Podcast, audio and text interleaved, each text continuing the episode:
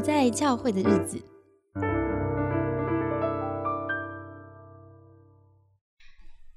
欢迎收听《不在教会的日子》。嗯，我们要录制两集节目，继续回应之前的这个回应 Me Too，再回应回应 Me Too。好，我们这两集的节目呢，叫做“一定要饶恕吗？”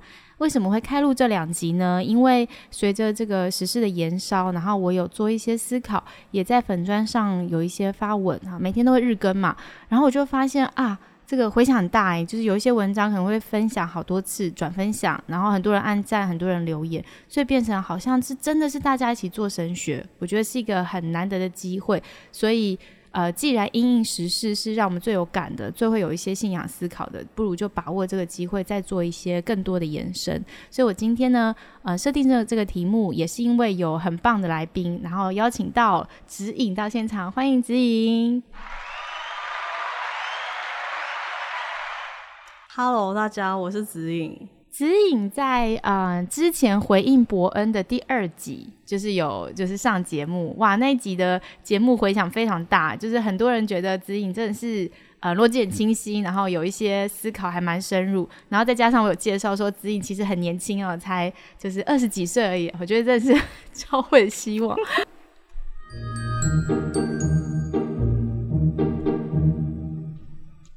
好，那这集节目呢，蛮适合对于饶恕这个议题愿意更多思考的基督徒一起来听。那我们在这一集里面会讲经文，讲一些我们的神学的反思，然后也会再度讲到一些具体在实际情况的应用。那嗯，我们分了几个结构，我想请自己介绍一下，我们大概会谈几个部分。嗯，我们这次会从四个部分来讲，然后第一个部分会先分享一个性侵受害者的真实案例，然后我们要来讨论的是错误应用饶恕的伤害。第二部分会来讲圣经中的 Me Too，我们会聊底拿跟他玛的故事，然后尝试带入他们的视角来听听看那些被消音的女性，如果发出声音，可能会是什么样的声音。第三个部分会聊，就是我们一起做的神学，就是我们在 Simple Church 的讨论跟一些经验反思。这样，在第四个部分是我们要聊在两难之间我们忘记的事情，就是我们想要讨论我们要如何脱离很容易陷入的这种共犯结构。嗯，好。所以也是一样，蛮庞大的这个主题。那希望大家在当中可以有一些思考。我们一起做神学嘛，这个过程当中一样，就是再度澄清，我跟指引不是什么专家学者，我们是两个对这个议题很有感触的基督徒。我们希望可以敞开我们的对话，有一些讨论。好，那也很欢迎你有一些投书，因为最近也有人投了一篇比较专业的，就他从精神医学方面来看，为什么不该叫人饶恕。我们在节目的呃，可能适当的段落，我们也会为大家读一些它的内容。我觉得做公共神学，好，就是这些公共议题的回应，真的很需要不同立场的好、不同角度的专家学者一起来贡献，才能让我们神学的思考可以更贴地气。我觉得正是因为在公共议题的讨论上，没有任何一方是绝对的权威，所以除了我们在节目上提到的，就是更希望大家听完节目后有更多的讨论思索，我们就可以摸索出比之前更好的办法。嗯嗯嗯，是真的。好，那我们就先从这位受害者的故事来讲起。其实我是今天在呃录音之前。就是我看到他的讯息，然后我觉得真的是很奇妙，因为我就是准备了一点内容要来讨论，然后他的故事又这么贴合，我感觉真的很像上帝的计划。总之，我跟他有一些讯息之后呢，我们决定很简短的通一下电话，所以他就跟我讲他的故事。那这个故事有几个嗯，我觉得蛮值得讨论的点，就我很被触动。好，事发当时呢，他大概三十岁左右，然后有一位。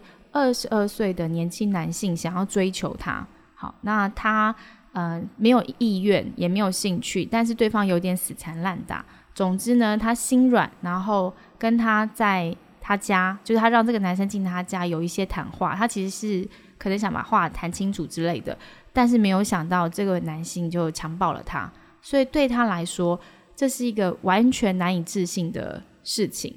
那后来他。天快亮，他请那对方离开现场之后，他第一时间就打给牧师师母。那牧师师母来到现场的时候，牧师就说：“呃，反正你曾经也有性经验，跟你现在也没有要告这个年轻的男生，那我带你做一个原谅的祷告。好，这大家可以感受一下这个受害者事情才刚发生。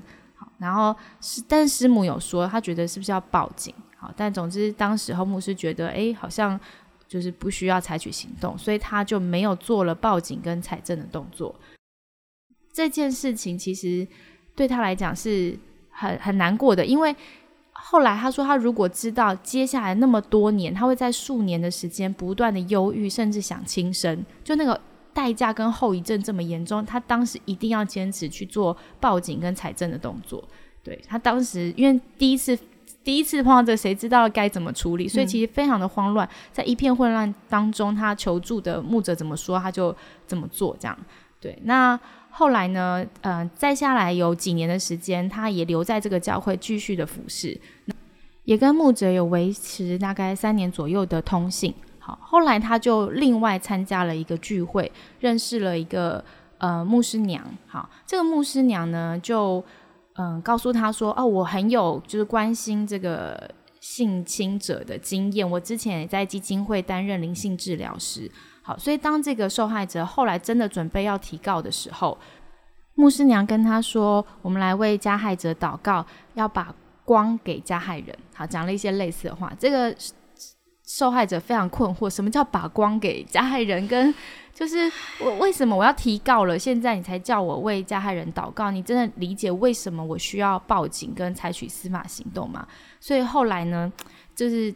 这就这对他来讲是蛮伤害的事情。那他还是需要拜托这个牧师娘，因为他联系原先的那个牧师牧者，就是他写信给对方说，希望牧者可以当证人，因为在事发第一时间，他听牧者听闻这件事情。他说他写了 email 给那个牧者之后，这个牧者就回了一封 email，没有内文哦，只有标题哦，标题就四个字，写了我忘记了啊。然后我我问我有问这位这位呃姐妹，我说你相信你的牧者真的是忘记吗？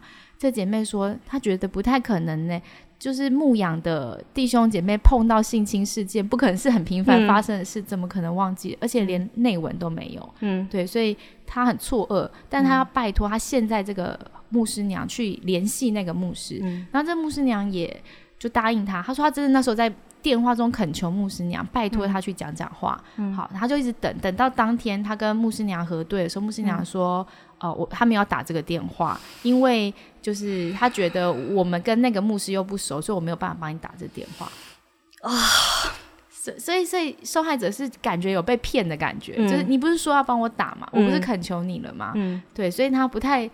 不理解怎么办？就是他，他对这些牧者的信任就没有办法存在了。好，所以他就不再去好这个教会。嗯，那慢慢呢，他就换到现在的教会。那现在这个教会，他有参加读经团契，然后他想要请人为他祷告。结果有一个非常非常好的人哦，就对他说：“呃，如果我要帮你祷告的话，我希望你要相信神，相信神救赎我们，原谅一切的过犯。所以你就要为你约就是约会强暴你的人祷告。”对，这样神才会动工，然后你只管相信就好。好，然后，嗯，我在跟他就是聊的过程，他说他那时候就是努力的跟着对方一句一字一句做完这个祷告。嗯，但是隔天睡醒的时候，他发现他泪流满面。嗯，就是他心中那个里面是一个很强烈的心酸，非常的心酸。就是虽然他还是听话做祷告，可他心里真的很痛苦跟过不去。对，然后他觉得为什么犯错的人不用经过法律的制裁，轻易的原谅，这样的原谅根本不真实。嗯嗯。那后来他还在这个教会聚会，直到有一个他去请那个牧师祷告。嗯。那这个牧师的代表方式，他就稍微比较能接受。嗯。这个牧师祷告内容是：嗯，我不知道你发生什么事情，好，但是呢，他求主帮助这位姐妹，让伤害这位姐妹的人真的能来祈求这个姐妹的原谅。嗯，好，并且为了放让帮助姐妹可以放下自己身上的重担，也求主帮助姐妹能够原谅。诶，这个受害者说这样的顺序次序，他会觉得稍微比较舒服一点。就是受害者应该先祈求我的原谅，嗯，才是我去原谅对方，放下我心中的痛苦。对，就是他觉得不能把原谅放在法律之前，在加害者悔改认罪之前。最重要的是，我们不能勉强受害者放下，因为这是很不人道的，也不合理的。那在他跟我讲的这个过程里面，有一个画面我很触动，就是他说，当时候因为是在他家发生的，他根本不敢回到他的卧室床上睡觉，所以他是拿了一个毯子就铺在客厅，然后开着电暖炉，可能冬天很冷，他是一直睡在地板上很久，因为他没有办法回那个房间。所以大家可以想象，对一个呃，第一个我无法接受这是为什么发生在我身上，我怎么会错信了别人呢？好，我怎么会掉以轻心呢？一定有很多很多的自责，然后这时候还有一个层自责是教会加给这个受害人的是，哎，你不能放下，你不能原谅。嗯，但这个受害者同时间那个痛苦让他无法躺在床上睡觉。嗯，就大家可以想象那个，就那个画面，我光想象我就觉得非常的心疼。嗯嗯，还有就是那个隔天跟着对方，我真的很想要相信神，我真的很想要就是成为一个就是合神心意的人，所以我愿意一字一句。带着那么多的痛苦，祷告完，隔天我无意识的状态，在睡梦中，你看我泪流满面的醒来，代表那个难受是，就是勉强他去妥协，是多么痛苦的事情。那他后来花了十四年，他才真正完成了，就是他去走了法院提高的程序。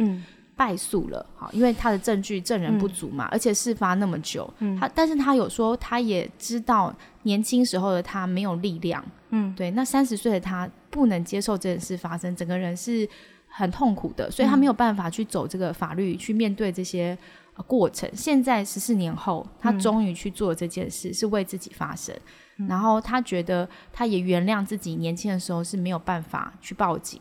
跟做这些事的，所以他也非常非常想要呼吁其他的女性，就希望如果真的这个不幸的事发生在二十四小时之内，无论如何你要去报警，嗯，你要留下就在警方那边留下记录，最好也是要有医疗记录，就是你要采样，嗯，好，这些证据才能帮助你寻找正义。即便你后来决定不采取法律行动，可能，嗯，就是。心理状态不够强壮，那都没有关系的。但是你至少当时留下记录，我们后面还有法律追诉权。其实我昨天跟另外一位朋友，他是专门处理家暴受害者。嗯嗯，平均加害受暴者的大概就是提出说我有这样的状况，我需要帮助，大概都是受暴七年之后，平均七年之后。所以不是大家想象，就是哎，你你被欺负你就讲嘛，嗯，其实是非常非常难讲出来的。嗯，而且这个。嗯，过程当中就是可能是那个晚上发生就那么一个瞬间的事情，可是我们听着这个故事，你就知道他花了十四年都还在走他的复原之路。嗯，对，所以千万你不要觉得哦，对受害者来讲这事情已经很久，我要鼓励他放下苦毒，放下愤怒。嗯，我们就邀请他做饶恕加害者祷告，我觉得这个是个大忌。这样对，就是千万不要这样做，这样很容易造成二次伤害。等于他不只是身体、心理的受创，他还会有灵性的创伤，因为他不理解他的信仰为什么会让他就是要他吞下这口怨气。上帝不是公义的吗？嗯哼。好，那听完故事指引有没有什么想要回应的呢？啊，我听听你有很多感叹的 感叹的叹气，是。嗯，我觉得有很多，当然会有很多想要回应，但是我刚刚一边听，我一边想象是，如果这个人是我的姐妹，我会有多心痛。然后教会里大家都称呼彼此为弟兄姐妹嘛，当我们称呼彼此为弟兄姐妹的时候，我们。真的有想过，哎，如果他真的是我的弟兄，他真的是我的姐妹，他是我的手足，我的手足发生这样子的事，我还会这样子对待他吗？哦，我觉得我没有办法想象，然后觉得光是听都很难忍受那些曾经在他身上发生的事情。嗯嗯。嗯，对，我觉得我听了以后也有一个难过，是受害者会说，其实这些牧者们都有女儿，他就会在想说，你不是跟我感情很好吗？然后你们发生任何事，牧者出事的时候，我都是全力挺，好，我都跟随着你们。然后对我来说，好像我毕竟不是你们口中所说很爱的这个弟兄姐妹。嗯对，如果是你女儿发生这件事，你真的会叫她就这样算了吗？嗯那他也有提到一件事情是，其实他也有跟另外的牧者想要谈这个过程，嗯他想要把这个事事发过程梳理一遍，然后有一位牧者可以听。他就带着这些资料去找这个牧者，然后这牧者当天就拒绝他，他说这是你的隐私，嗯，我我没有办法陪你处理这个。嗯嗯姐妹很失望，但是她也能谅解，好，但是她也觉得为什么好像性这件事这么羞耻，所以牧者不能谈。但是我就已经发生这样的事情，那我其实听到他讲这一段，我也觉得这是为什么我做性专题的原因。我觉得教会，因为我们很重视圣洁，嗯但是我们重视圣洁到一个，嗯、就是好像没有给任何空间是，那如果我在性这件事情上被伤害，嗯或是跌倒的人，我是能够说出我的痛苦，而且被支持的。那如果我们那么强调性贞洁，那是不是让受害者更有一种就是羞耻感是？啊，我这件坏事发生在我身上，所以我已经烂掉了，我不好了。嗯，对。那我想要谈这件事，但你们却看我好像都是就是被切割，你们看我就是最好不要提这件事情。嗯，那我的痛苦无法发生，对，没有人能聆听怎么办？但我同时间也能体会这个牧者很害怕。嗯第一可能不知道怎么去倾听一位女性的这个会有受伤的心情，嗯然后另外这个跟性有关系。嗯对，但我会觉得更好的处理方式，有没有可能这牧者告诉他自己的限制？诶，我觉得知道自己有限制还蛮重要的。嗯但是我陪着你，或是教会准备一笔奉献，然后让你可以去咨商。嗯好，我陪着你去找专业的人一起梳理这件事情。嗯对我觉得怎么帮受害者找资源，可能是教会可以做的事情，不一定教会要全包，因为确实有时候没有能力。有时候可能也没有这个专业。嗯嗯嗯，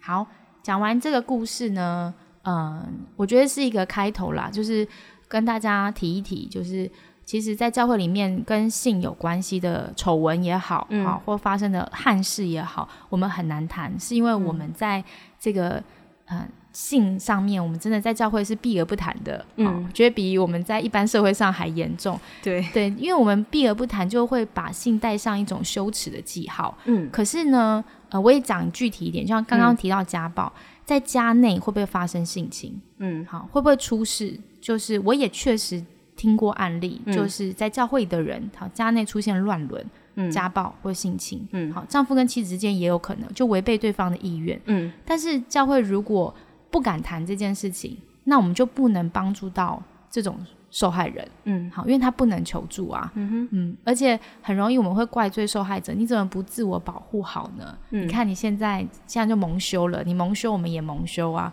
就是会很容易有这种思考，所以我、嗯。我是我觉得好像有点困难，但是我真的是蛮、慢慢的希望性在教会里面不要变成是一个大家今生若寒的事情，嗯，嗯。我觉得我们讨论到一个非常重要的点，就是性这个事情很容易被消音。对啊，就像我们第二段要来谈圣经里的迷途，当然有这个发想，是因为前阵子嗯、台湾迷途风波的延烧，然后大家的方式是把这件事讲出来。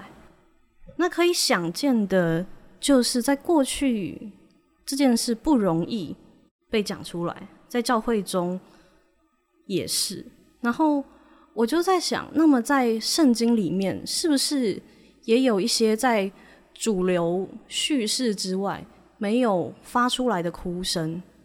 就我们很常在讲饶恕，然后在谈受伤的人的时候，我们会讲说我们要与哀哭的人同哭。但是如果有些哭声，我们连一开始都被这些主流的叙事，一定要幸福美满的性才能被提及，在破碎中被他人的罪恶压伤的性不能被提及，那我们连那个哭声都听不到的时候，我们怎么有可能可以跟哀哭的人同哭呢？所以这就是为什么我们第二段要来谈圣经里的 Me Too。嗯那我们会在下集的圣经中的 Me Too 呢，带大家一起看两则故事。那希望你能够先听完我们这集讨论，一定要饶恕吗？然后进阶往下延伸到经文里思考哦。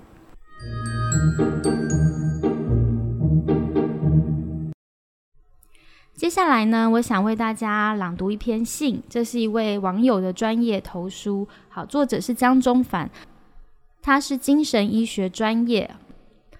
这篇投书呢，他想聊一聊人是如何处理创伤，然后他希望透过了解人脑如何处理创伤的方式，让大家明白为什么我们不适合 push 受害者很快进入饶恕的阶段。那完整的文章呢，还有今天这期节目谈到很多关于饶恕的思考，我都有整理成一篇集锦，放在官网当中。我也会把链接放在这一篇 podcast 下方的简介，所以欢迎有兴趣的朋友都可以上去爬一下文。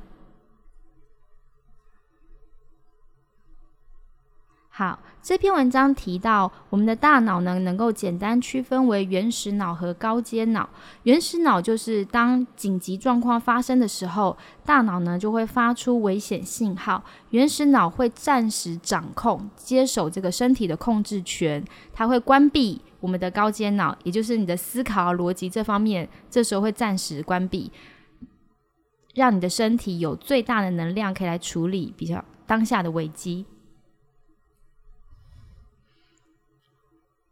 那么，如果是面对难以承受的创伤，比方说无法逃离的压力处境，例如我们可以想象，当一个小朋友被家暴，好，他是无力反抗也无力逃脱的；或是有人遭受到囚禁，好，被被锁起来了，他不能够离开这个绑架他的人，这些人的脑部运作就会和正常人不同，就是即使创伤事件危机已经过去多年了，他的大脑仍然会不停止的发出警讯。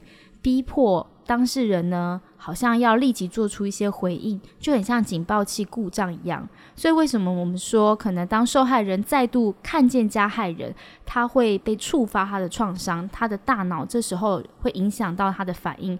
那么，根据神经造影的研究，发现，在面对巨大创伤的人，他们脑部就会和常人有不一样的地方，甚至会有不亚于中风的影响。那有哪些地方不一样呢？像他这边有写到四点，第一点是右脑活化，左脑不活化。因为掌管理性理解的左脑不活化，所以难以将创伤经验组织成有逻辑的记忆，也会让人有失去理智的感受。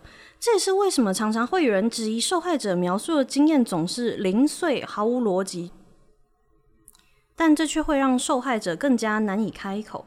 然后第二点是掌管时间感的脑区不活化。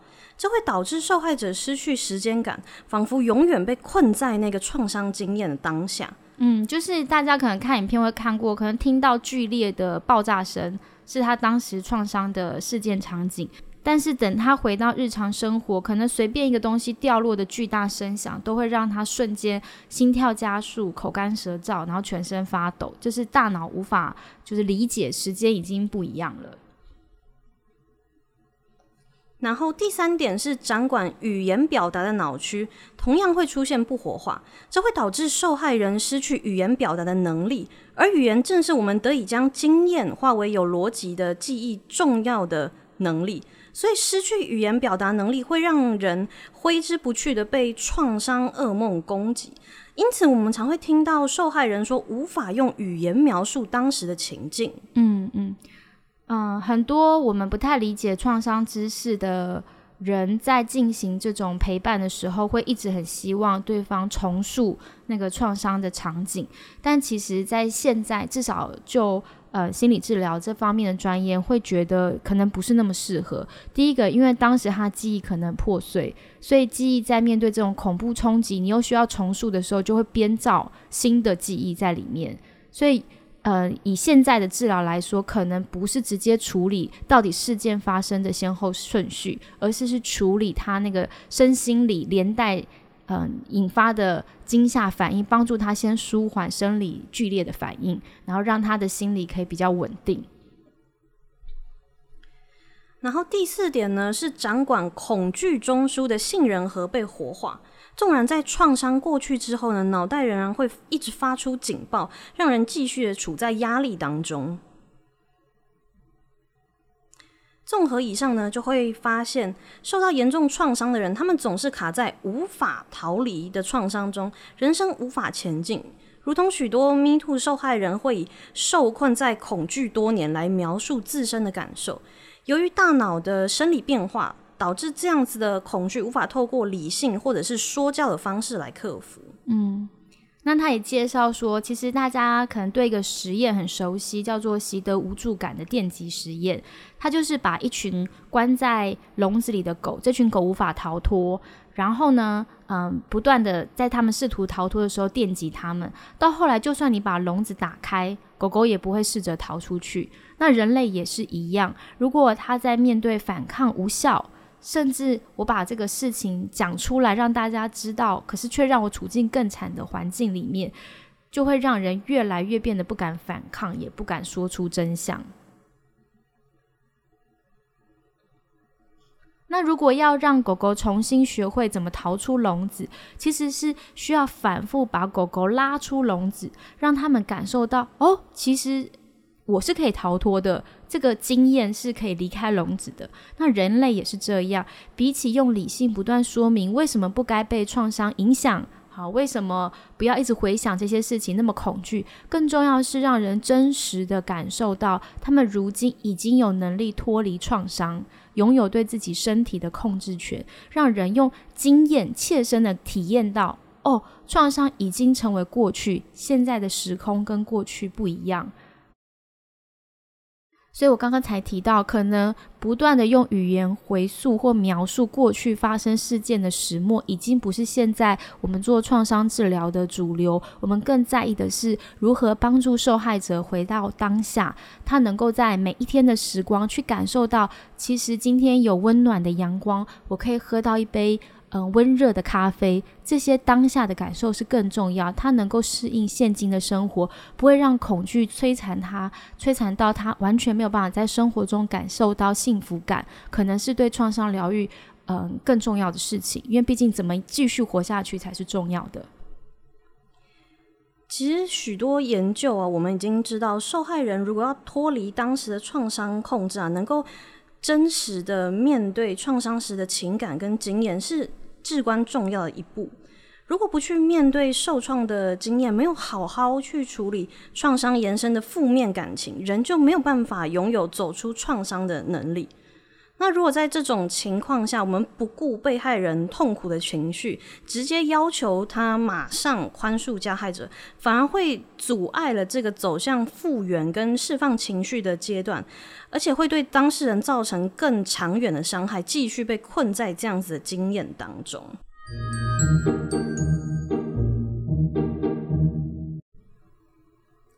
更有甚者啊，如果有些被害者被要求要宽恕对方的罪，但是却还来不及处理好心中的愤怒跟痛苦的情绪，这些负面的情绪反而会让他们转为攻击自身，变成自责。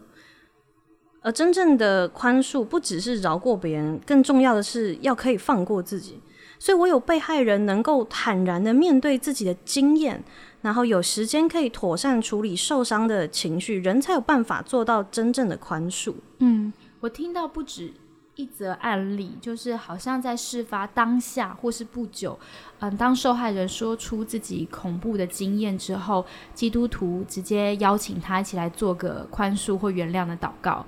那这是蛮恐怖的。第一个是，其实这样的祷告也只是表面的原谅。没有去直面问题，这是绝对不可能做到真正的宽恕。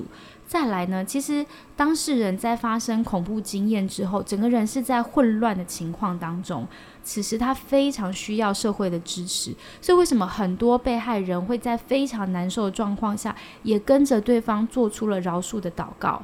呃，可能有些基督徒会觉得，哦。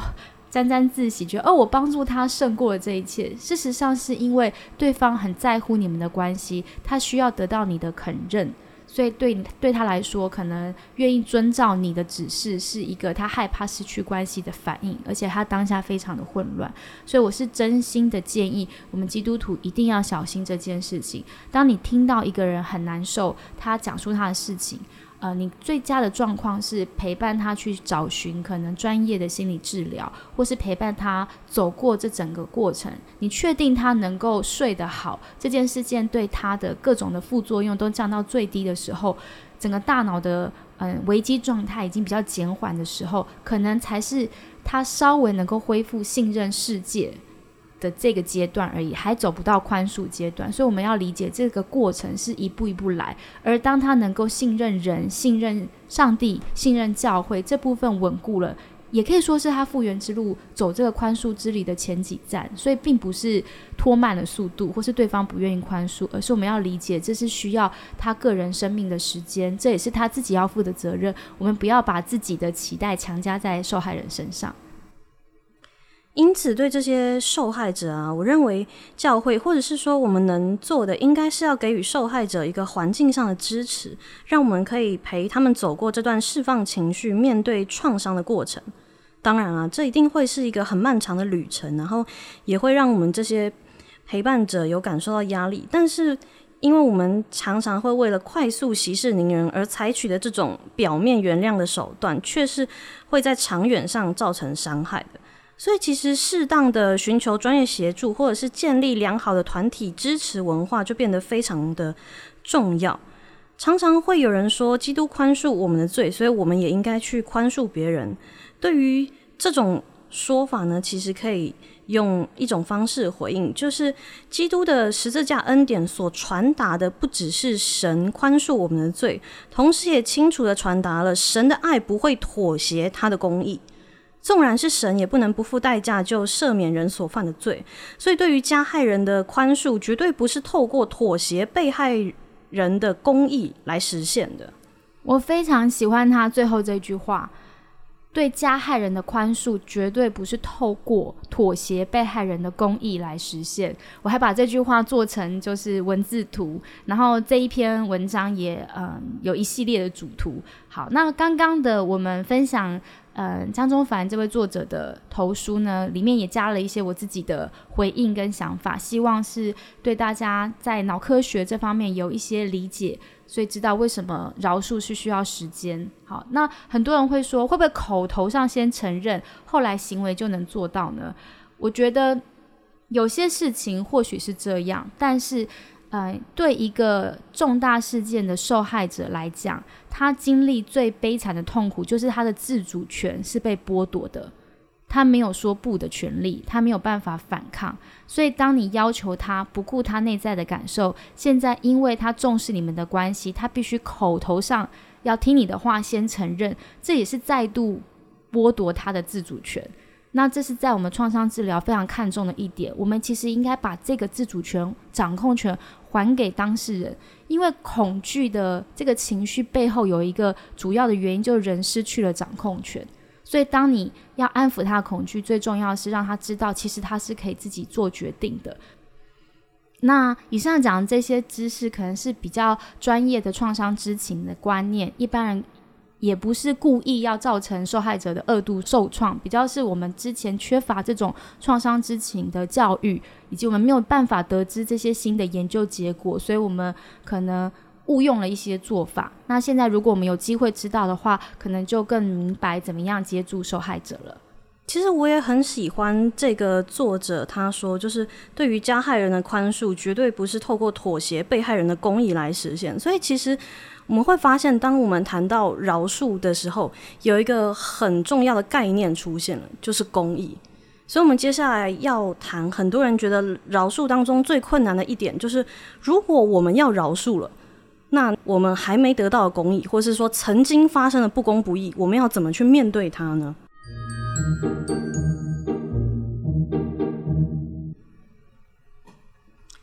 其实很多时候啊，我们会觉得饶恕当中困难的一个点，不只是在于饶恕的行动本身，而是当我们去想到饶恕之后那些不公、那些不义，难道就会随着我们的放下而烟消云散了吗？不会啊！你看过往的事件真实的发生过，或者甚至时至今日还会在不健全的体制之中再度重演。所以有部分的人会认为，饶恕之所以这么难。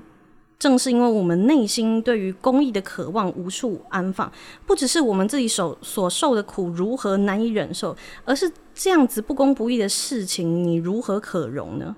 哎，我在写饶恕这些发文的时候，我有一句话，我自己觉得，哦，这感谢上帝，就是我呃，可能是看一些资料。不由自主看到这个概念，但是总之这句话意思是说，随便抛出饶恕是一种不健康的灵性逃避。嗯，为他人的罪行产生的愤怒，乃是由内心爆发出对罪恶的抵抗。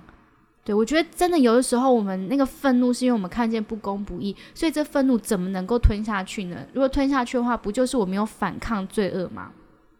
对，所以我们在信仰中，当我们提及。罪的时候，同时也会提及审判跟拯救，这会让一部分人产生希望，所以我们会希望源于把这个我们自身无法做出的改变，去寄托一个公义而且全能的他者，在我们信仰中就是神嘛，嗯，然后并且借由内化这样子的信念，感受到我们自己也是有力量的。但是对于另外一部分人来说，他们可能会觉得，哇，你说的审判。那是发生在今生之后的事情，他们可能会觉得这样子漫长的等待，或者是只能放弃愤恨、袖手旁观的态度，会让他们难以忍受。所以在我们受到冤屈或受到不公不义对待的时候，我们内在会有一种痛苦。这种痛苦是源自于我们在当下所失去的掌控感，我们没有办法阻止这样子的压迫临到我们，以至于我们必须承受与我们信念不符的经验或结果，这使得我们内在发生冲突，会觉得嗯，为什么会有这样子的事情发生呢？或是为什么世间上可以如此的不公不义？嗯。所以，当我们内在对于公益的信念受到受苦的经验所挑战的时候，我们可能会做出以下几种的反应。第一个就是我们放弃对外在能实现公益的信任，决定亲力亲为。就是我不相信政府啊，我可以自己为自己讨公道，或者我就报私仇这样。对，就血债血偿这样子。对，这个在旧约也很常会看见。现在好多电影是这种，就是血债血偿的概念。对，我觉得这是反映于，如果公益它没有以一个正常的渠道伸张，那它也没有办法被压下来的时候，它会以一种破坏性的方式呈现出来。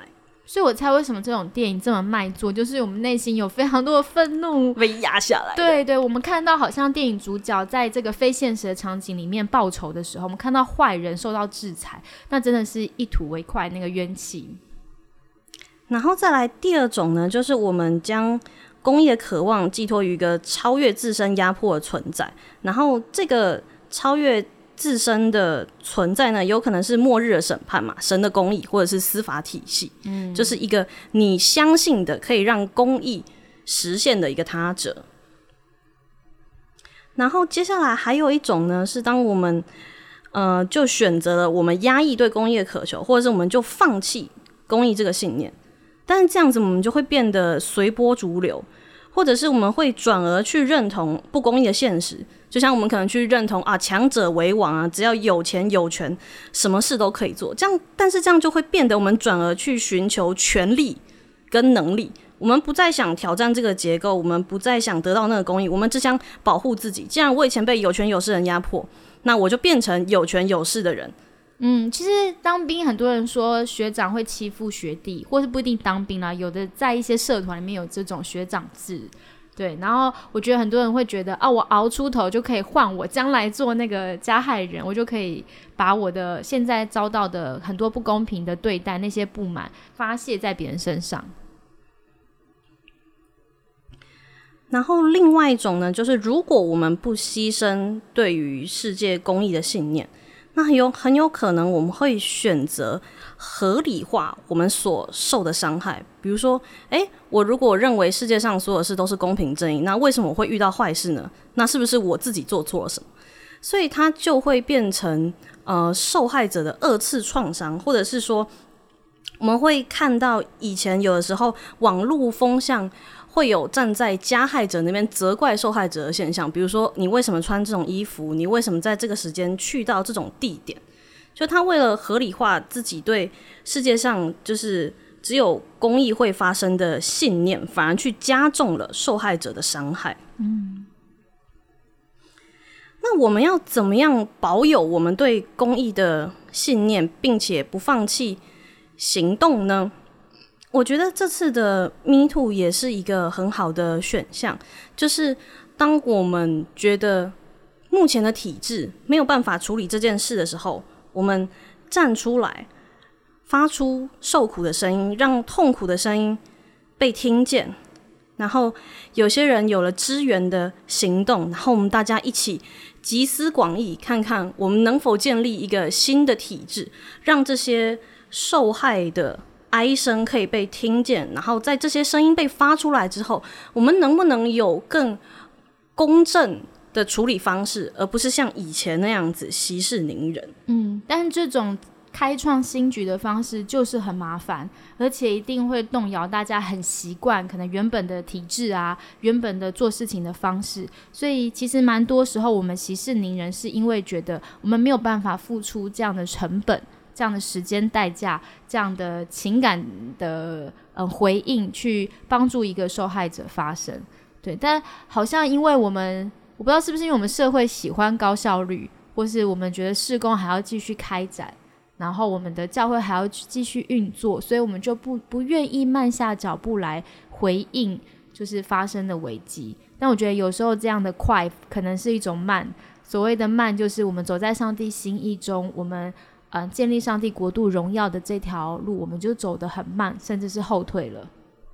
在这样的心情下，其实我前阵子有在呃粉钻平台还有 IG 上，我就 PO 了一则文。这则文其实只有简单的一句话，我写说：为什么神学院、教会机构做错事，都看不到后续行动有悔改的诚意？基督教不是最强调悔改吗？我想这句话引发很多人共鸣哦，因为很难得我有一篇文章的那个赞数是超过三百多则，而且这一篇文章的曝光率接触到两万多人哦，大家应该很有共感。然后这一则发文的下方呢，也有一百二十二则的留言，所以代表其实大家都蛮有感而发的。当然里面有赞同跟不赞同的意见啦。其实我自己也有在看，就是这篇文下面的留言。我觉得有一则留言，他在担忧这样子算不算负能量？我觉得他也点出了一部分人的忧虑。然后呢，他这则留言下面也有更多网友去回应他的留言。其中有一个网友，我觉得写的超级棒的，就是想要跟大家分享，来念一下他的留言。嗯，吹哨本身就需要极大的勇气，而勇气如果不是正能量，那又是什么呢？我生活在集权社会，这里的政权整天都在鼓吹所谓正能量，打压他们所谓的负能量。很遗憾，教会里也有很多人期望教会满满的正能量，集权社会的那种正能量。就算吹哨行为在某种意义上算是负能量好了，毕竟吹哨行为会对群体造成破坏，但这不正是我们需要的吗？曾有位名医私下聊天时告诉我，所有的医疗其实都是一种负能量，只有透过负面的破坏，病才能被治好。正能量是用来养生的，那是营养师的工作。我们医生的工作就是负能量的工作。当然，医生平日也会告诉我们如何养生，比较不容易生病。牙医会告诉我们如何保养牙齿，希望我们永远不需要看牙医。然而，倘若一个人得了癌症，他就需要。医生用手术、化疗这类负面手段来医治。台湾的教会现在还需要更多的负能量，他就像一个病入膏肓却认为自己康健、用不着医生的人，就像马太福音九章十一节的那些法利赛人，以为自己与税吏罪人不同，以为自己没病、用不着医生。台湾的教会现在必须被翻转到鸡飞狗跳的地步，就像耶稣洁净圣殿时那样，在法利赛人眼中，耶稣必定。是充满负能量的。嗯嗯，耶稣必定是充满负能量的。其实这位留言的不只是一位网友，他是一个非常有名国际的学者。我以前是坐在台下听他上课的。对，非常谢谢嗯詹老师的留言。好，那我其实那时候写这一段话，我里面还有一个没有说出来的话，我后来写在留言区，就是身为一个小小的基督徒，我常常看到很多出事的单位，他们的发言啊，都我感觉都有一种隐晦在强调说，其实我们没有错耶，虽然法律我们败诉了，啊，我们很委屈耶，我们有说不出的苦衷，我们也没有想到事情会这样啊。或是你们怎么可以这样说我们？我们也很受伤啊！你们怎么能伤害上帝的教会？就是我常常在他们的后续发言当中读到这个隐晦的立场，所以好像造成那种感觉，就是这真的有真诚的悔改的诚意吗？嗯。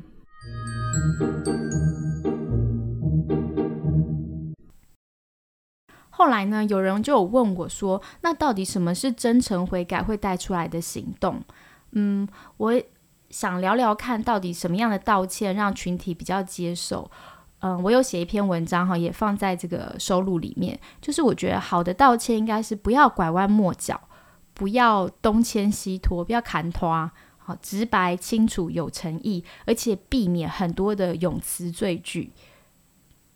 因为我觉得有时候你看一些道歉的声明或发言，那个解释事情比道歉的篇幅还大的时候。就是当他描述这个事实，用了很多委婉的句型，然后弱化道歉的力度，就是你会感觉到那个道歉里面，其实他还是想要顾及最后一分的体面，想要顾及可能教会啊，顾及机构内加害人或是相关人等的感受，这种顾此失彼的感觉，就会让外人，就是外界的人，就会觉得怀疑你这个单位真的懂你们到底处置为什么失当吗？呃，当不公义发生的时候，你们后续是怎么处理的？所以我觉得不如就事论事，就就算你要做一些解释，但把重点应该放在呃，请问你们是怎么处理后续？你把这个处置过程透明化，尽可能的还原故事，我觉得这才是修复正义的精神。嗯，因为如果悲剧已经发生的话，我们其实还蛮想知道到底。嗯，发生了什么事情？我们怎么样一起哀悼这个羞辱的记号？因为是我们整个基督群体一起的悲伤嘛，那我们才有机会进一步抓住我们信仰当中那个救赎复活盼望。那我觉得群众们愿意听教会机构解释发生这些不公义事情的历程，其实我们是期待听见你有杜绝再发生的改善策略。而不是看到底是谁失职啊，然后你们的责任是谁要负什么责任？脏水应该泼给谁？有时候那个脏水还不会言说，我感觉还泼向那个受害者，就那个道歉声明还再羞辱受害者一次。嗯，对，我觉得这是我想象当中怎么什么样叫做有真诚的悔改行动，从道歉开始。那我也在。嗯，因为思考 Me Too 嘛，写了很多饶恕的一些感想之外，我也研究国内外的一些性丑闻的案例。我发现这是一个很沉重的发现，似乎都是当外界控诉的力量带来的破坏力，才会促成庞大机构的改变。嗯，所以，嗯，我觉得这是一个警警钟，就是让我们去思考，其实在一个机构或组织里面。我们好像总是有比让少数受害者发出哀声更紧急的事工要顾，有伟大的计划，有更迫切的筹款。所以为了民生跟奉献，我们就会想说，那我们不要让丑闻曝光。那通常都是到丑闻完全的被揭发，高层才会痛悔，说我们怎么会助纣为虐呢？我们怎么会错估情势呢？我们怎么会处理的这么缓慢呢？所以这让我心里蛮遗憾的，就是我们太。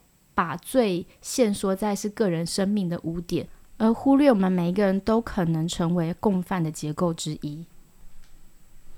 其实，像这篇文附的一组图，我也觉得很值得分享。他这边就讲说：“诶，圣经强迫我饶恕吗？那我们要小心的错误应用。比如说，两个非常常被提及的经文，就是。”你们个人若不从心里饶恕你的弟兄，我天父也要这样待你们。然后另外一节是主怎么样饶恕了你们，你们也要怎么样饶恕人。这是教会中常常讲饶恕会用到的经文。对，但其实饶恕不该速成，不该强迫他人速成饶恕。这是每一个人面对信仰的过程里头的创伤、结构的不公义，都需要公义的愤怒，以时间凝聚共识。呼唤起基督教社群一起撑住受害者。饶恕不应该牺牲公义，因为公义里面包含了加害者的悔改、补偿行动、结构面的改善、肯认受害者的哀声，以聆听带出的复原力，落实复合事工，彰显彼此相爱的精神。然后饶恕需要与神与自己和好，在创伤中破碎的灵魂会失去对整个世界的信任。正在灵性受伤的状况下，需要重新信任耶稣的受死。他用自身的苦难与我们同在。当我们与神的关系足够强韧，才能超越私下报复的信念。然后，饶恕无法忽略情绪历程。饶恕与报复都是对不公义的回应。对受害者与家属来说，光是克制住私下采取行动已经很不容易了。我们应该谅解受害者在痛苦中冒出来的愤怒的想法，情绪没有对错，能给予人自我保护的力量，陪伴他们用自己的速度复原。教会要与受苦的人同在，诉诸司法是用社会的低标。彰显上帝的公义，而教会机构更应该以上帝的标准与受苦的人同在，并为他们发声。只是现今错误的神学应用，要求受害者饶恕，使人更多的偏向同理加害者，而且往往是教会中有权力的一方，人人都该慎之。被强迫的原谅，并不是真正的原谅；被误用的饶恕，允许加害者跟错误的体制继续伤害人。有时候离开受压迫的环境，稍微有点喘息，才能有机会真正的原谅。而不管此刻能不能原谅，我们都不该停止疗愈我们的创伤。相信神必不撇弃我们。嗯，这好像是我那时候一系列，就是呃，因为我收到超级多在幕后的私讯，然后也有一些。呃，教会或是机构的我认识的朋友跟我联系，跟我讨论他们教会发生的一些状况，然后我觉得很多的感触，所以有点像是在情感爆发的时候，把我自己的这阵子的思考，就是写了一组图这样子。嗯，那嗯，我后来其实也有去翻新月经文，我觉得我也想要分享。其实我觉得我细看这些谈及饶恕的经文，发现经文不是只谈饶恕。我举一些例子给大家听，大家听一下这些经文，除了饶恕之外，它还有什么重点？好，耶稣说：“若是你的弟兄得罪你，就劝诫他；他若懊悔，就饶恕他。倘若他一天七次得罪你，又七次回转说我懊悔了，你总要饶恕他。”好，我们可能以前听到这个经文，重点只放在饶恕，但是里面有几个重点哦。这是一个，就是它的句式是“他若懊悔，就饶恕他”，所以加害者要真正的懊悔，才会得到饶恕的机会。另外呢，教会要做到劝诫。好，若你的弟兄得罪你，你要劝诫他。我们有没有真的劝诫加害者呢？还是我们就只有嗯，主要是劝受害者赶快饶恕？第二个经文是：你们不要论断人，就不被论断；你们不要定人的罪，就不被定罪；你们要饶恕人，就蒙饶恕。好，这边很有趣。你们要饶恕人，就蒙饶恕。如果从原文看，其实可以把“饶恕”这个词等同另外一个意思，叫做释放，也就是你们要释放人。就必得释放，可以这样子去理解。所以，如用释放来思考这句话，饶恕就不是算了，不讲求公义，而是你其实可以在当中得到释放，你不用寻求私下的报复。我觉得从释放这个点来理解非常好，就正是因为我们可以接纳受害者的哀声、他们的痛苦跟愤怒，所以他们的情绪可以得到释放。正是因为我们必须要更加看重组织的责任，不再偏向加害或有权的一方，我们才能从这个结构压迫当中得到释放。唯有如此，我们才能。制止自己不要去报复。嗯，好。再一句经文是：我们也不要以恶报恶，若是能行，总要尽力与众人和睦。我觉得保罗说这句话，我们不要以恶报恶，若是能行，所以也有不可行的时候嘛。所以饶恕跟和好，我觉得这是两件事情。嗯，饶恕也应该是自发的，而非被迫的。有一位网友也讲的蛮好的，他说。饶恕可能有两个面向，一个是关系性的，一个是内心的。这两者好像不是完全重叠。饶恕的关系性指的是被害者与加害者之中某一种程度的和解或是平衡，一般需要加害者付出道歉、赔偿，也就是前面所提真心的懊悔。那另外一种内心性的饶恕，就比较像我们这边所说的，要得到释放，比较是将各样受伤的情绪，我们慢慢的走过这些情绪，并且有好的处理。不论加害者到底有没有诚意，到底能不能给予我们想要的悔改，都不再影响我们的自身心理。就他已经嗯摧毁过我们，我们不要让他在之后的每一天继续摧毁我们。再来一句经文：倘若这人与那人有嫌隙，总要彼此包容，彼此饶恕。主怎样饶恕了你们，你们也要怎样饶恕人。嗯，这句经文我自己认为有嫌隙，跟如果他侵害你，他性侵你，他杀死你的家人，这是有很大的差别的，是两件事情。司法要审判跟偿付代价的事情，我们不应该姑息。然后我也去查了，到底什么叫这人与那人有嫌隙？嫌隙在原文是什么样的意思？在原文其实是指责备和抱怨的意思。然后呢，如果把圣经当中出现这个字，所有的同源字列出来，会更清楚的看到这句经文里面讲的是。抱怨和纠纷，所以是这人和那人有纠纷。我自己觉得纠纷不是感觉是平等的吗？嗯，好，我们才能两人有纠纷。但如果我是单纯的被侵害或被压迫，那就不是平等的。嗯，好，我觉得这是呃小心经文的误用。嗯，好，所以我有一个初步的结论，就是耶稣有时候会讲出一些很理想的方向。好，就像你如果动一念啊，你就挖出自己的眼睛，不可以拜马门啊，不可以离婚。但是因为耶稣知道我们做不到，而罪又要付代价，所以耶稣就为我们上十字架。所以基督徒是我要怎么样在理想之下，向着那个方向而活，但是还知道如今自己没有成圣，然后我不灰心，我觉得这才是应用经文的心得。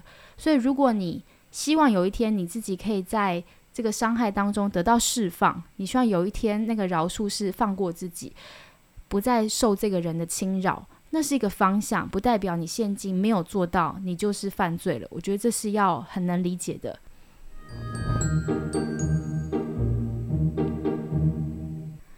我自己从小到大在教会里面，对于饶恕的教导最印象深刻是那个，就是不饶恕人七十七次的那个恶仆人那一段。好，可能很多基督徒都有印象这个故事。呃，我后来特别在思考饶恕的时候，我就去重新翻这段经文。那如果你有兴趣的话，你可以看一下。好，他在马太福音十八章有一节经文，在马太福音二十八节，那仆人出来遇见他的一个同伴欠他十两银子，便揪着他掐住他的喉咙，说：“你把所欠的还我。”然后在三十四节这边。主人就大怒，把这个恶仆人交给掌刑的，等他还清了所欠的债。然后我之前在读这个经文的时候，包含在想这个 Me Too 的很多受害人的时候，我觉得好像很自然的会把这个仆人带入是受害者。可是为什么这个仆人不是加害者呢？因为这是一个恶仆人，他蒙受主的恩典，却欺压他者。一个嗯圣职人员其实是更大的蒙受主的恩典，他更清楚知道福音是什么，或是他嗯被神使用、被主使用，在主的教会里面担任更大的职责。我们都知道，在圣经当中，你是做教师的，你的责任绊倒人是更大的。所以，如果从这个视角来看，教牧人员蒙受主恩，即便你为会有付出很多，好像你觉得会有是欠你福音的 这些啊债，但其实应该是我们欠会有的福音的债啊。好，可是你却因为你拥有了这么多，然后你欺压了会友，好，或是你可能是长职人员，你是教会的童工，像我们之前所提到，你可能是一个机构组织的共谋者，变成了共犯。所以，不论你是使用了情感操控。性骚扰还是强力的压制受害者的声音，这些才是会被主人丢进大牢里的人。只是我们会把就是受害者读成是那个恶仆人，这代表我们还是蛮擅长定人家的罪。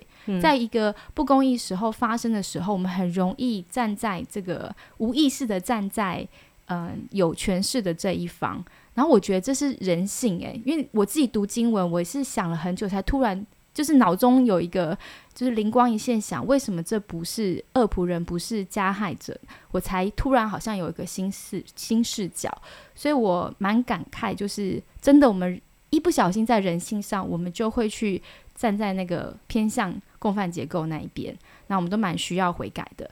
那后来我就去找了一呃，我有一位新约学者的朋友，好，张凯贤教授。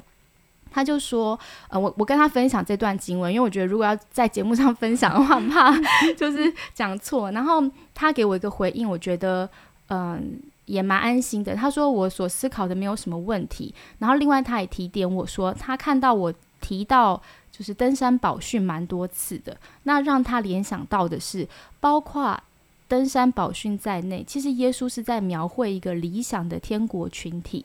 所以，就像我前面提到，诶，可以有一些理想的方向。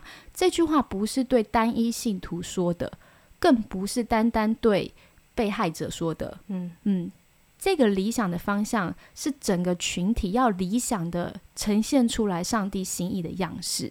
所以，包含刚刚我前面有提到说动一念啊、马门方面的要求，这都是群体中常常造成加害者恶行的根本原因。那很有趣的是，嗯，在登山宝训描述我们要献祭之前，要先去与弟兄和好。那在这里描述的方式是针对群体当中的冒犯者哦，他要去跟他被他冒犯的人和好。往下更进一步说，例如在欠钱的这种事上，欠钱的冒犯者应该要先去弥补他造成的冒犯，也就是还钱，这样才能避免去见审判官。要是你欠人家钱，你仍然没有还钱，看起来是最后他们去见审判官的时候，耶稣甚至还说，他要是不还，他会被关。不要想出来。我觉得这边有个很重复的东西被点出来，就是加害者必须付上的代价。因为很多时候我们会觉得组织的道歉没有诚意是。很长，我们就描述事情发生啊，我们做错了，道歉。但是后续他付了什么代价？我们做了什么，避免这些事再次在群体中发生的篇幅太少了，就跟圣经的篇幅比起来，呃，可见我们刚刚听了聊了圣经在这方面篇幅很大，但我们在机构中，我们有做到这么大篇幅的去承接受伤的人，或我们做到这么大篇幅的去负上我们的责任跟代价了吗？好像还差一点哈。嗯嗯，转眼间我们也谈了一个小时出头哈。嗯，我觉得聊饶恕这个话题，或是思考这件事情很难的原因，是因为这里面都有苦难在发生。我其实常觉得，一个巨大的冲击事件，受害的不只是受害者本身，其实很多旁边的人心里面也都是很难过的。然后我觉得在教会群体当中，有一些。嗯，痛苦跟我们受的伤，那些很难饶恕的事情，我们是不愿意想起的。甚至可以这样说，我们想要试着赶快走过饶恕这个阶段，都是因为我们觉得这好难承受。所以我觉得，其实我们的悲伤里面还掺杂了恐惧。我们很恐惧再次经验到这种惊吓跟疼痛，然后我们也很恐惧承认，原来我们的信仰团体并不完美，我们里面有这么多的阴影。